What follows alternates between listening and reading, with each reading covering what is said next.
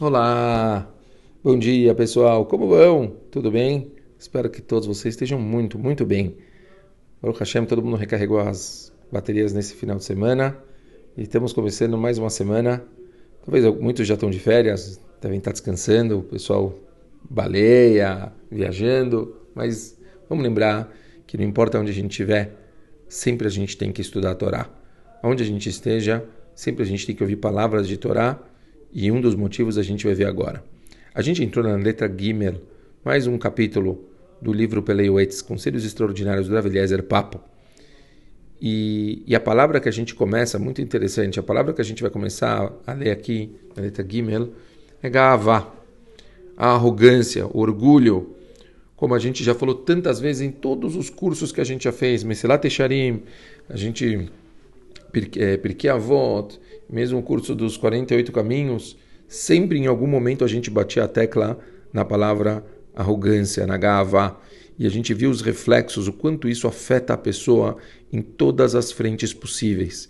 Uma pessoa que ela está preocupada com o orgulho dela, ela se torna uma pessoa cega.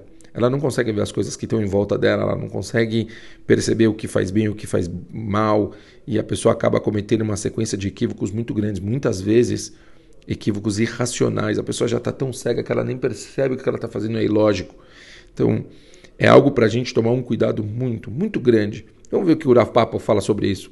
A arrogância está entre os piores pecados. Uma, um coração arrogante é abominável aos olhos de Hashem. A pessoa arrogante deveria ser excomungada da comunidade. Infelizmente, muitos equiparam a arrogância com um caminhar majestoso e com gestos que transmitem soberba. Poucos compreendem sua verdadeira essência e que dela deriva. O que, que deriva? O que, que quando uma pessoa tem orgulho, o que, que, qual é a consequência disso? Raiva, rancor, ressentimentos, rigor excessivo, todo um monte de características negativas que acabam vindo como consequência da gente estar tá com orgulho.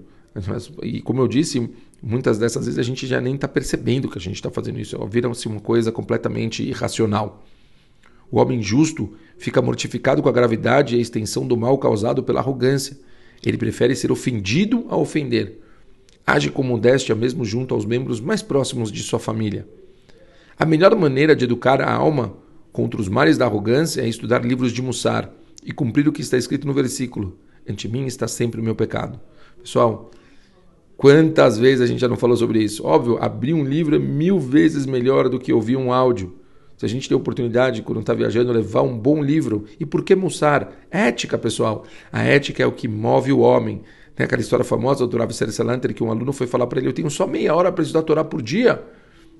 O que, que eu estudo? Posso estudar? Estudo Mussar ou estudo Guimará? E o rabino falou para ele: Estuda Mussar essa meia hora que você vai descobrir que você vai ter mais meia hora.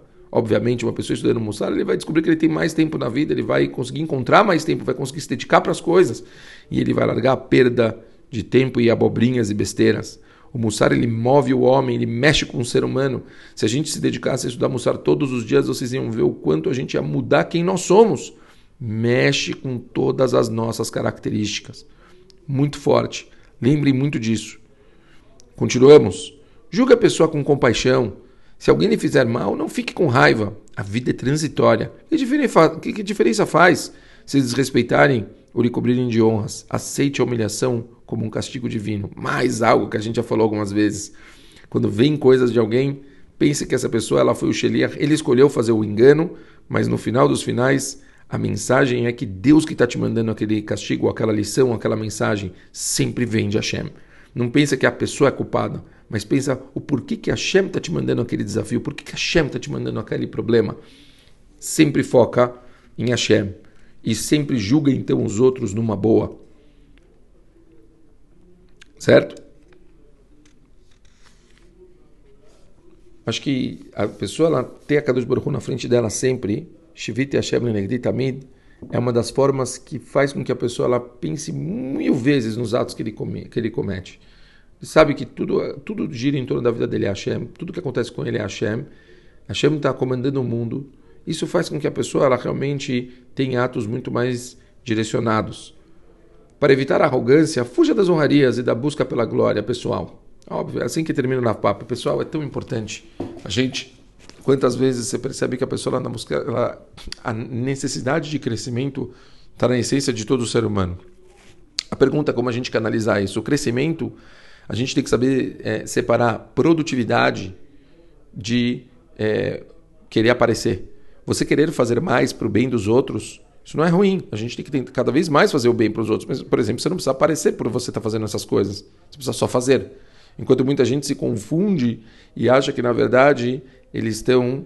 É, por meio de fazer o bem para os outros, ele acaba querendo aparecer. Não, eu quero fazer uma coisa, eu vou. É, eu, eu, quero que todo mundo saiba que eu fiz. A gente tem que saber separar isso. Muito, muito delicado. Muitas vezes, saber por educação, por exemplo, eu quero que meus filhos saibam, não é uma coisa errada. Mas você ficar se mostrando para os outros é uma coisa complicada. A gente tem que sempre estar tá fazendo o melhor e o máximo por todo mundo, mas tem que saber segurar isso e deixar escondido dos olhos das pessoas. Aliás, até a gente tem muitas passagens do Talmud que mostram que quanto mais as coisas se expõem, menos brachá as coisas têm.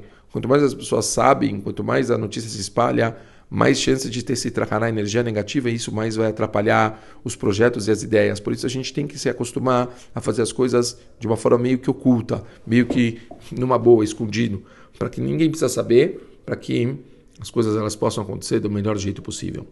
É, acho que fica muito clara a mensagem. Mais uma vez falamos sobre orgulho e a gente vê o quanto isso, então, para todos os livros falarem, pessoal, é porque com certeza é o maior mal que existe. A gente tem que saber se policiar sim, a gente tem que saber eliminar isso dos nossos corações, tentar não querer ficar buscando nenhum tipo de honra, orgulho e coisas assim, para não se, se confundir, não atrapalhar os sentimentos e acabar caindo nessa desgraça. Apesar da que a gente possa, como eu disse, sempre ver a chama na nossa frente, nos nossos olhos, para que a gente possa pensar e tomar decisões assertivas, em vez de ficar só movido pelo coração e acabar em consequência, como nós temos a consequência da arrogância é a raiva, a ira, ressentimento, tantos sentimentos negativos que eles podem vir por causa disso. A gente tem que, com certeza, se trabalhar muito para tirar isso dos nossos corações. E lembrem, como nós falamos no, no, no começo aí, estudem Mussar, abram livros de ética, não só um shiur de 10 minutos ouvindo um áudio, abram um livro, desmembrem o livro, leia, releia, discuta, tente entender melhor com certeza isso vai fazer uma diferença muito, muito grande nos nossos dias. Um beijo muito grande para todo mundo, ótimo dia e boa semana. Tchau, pessoal.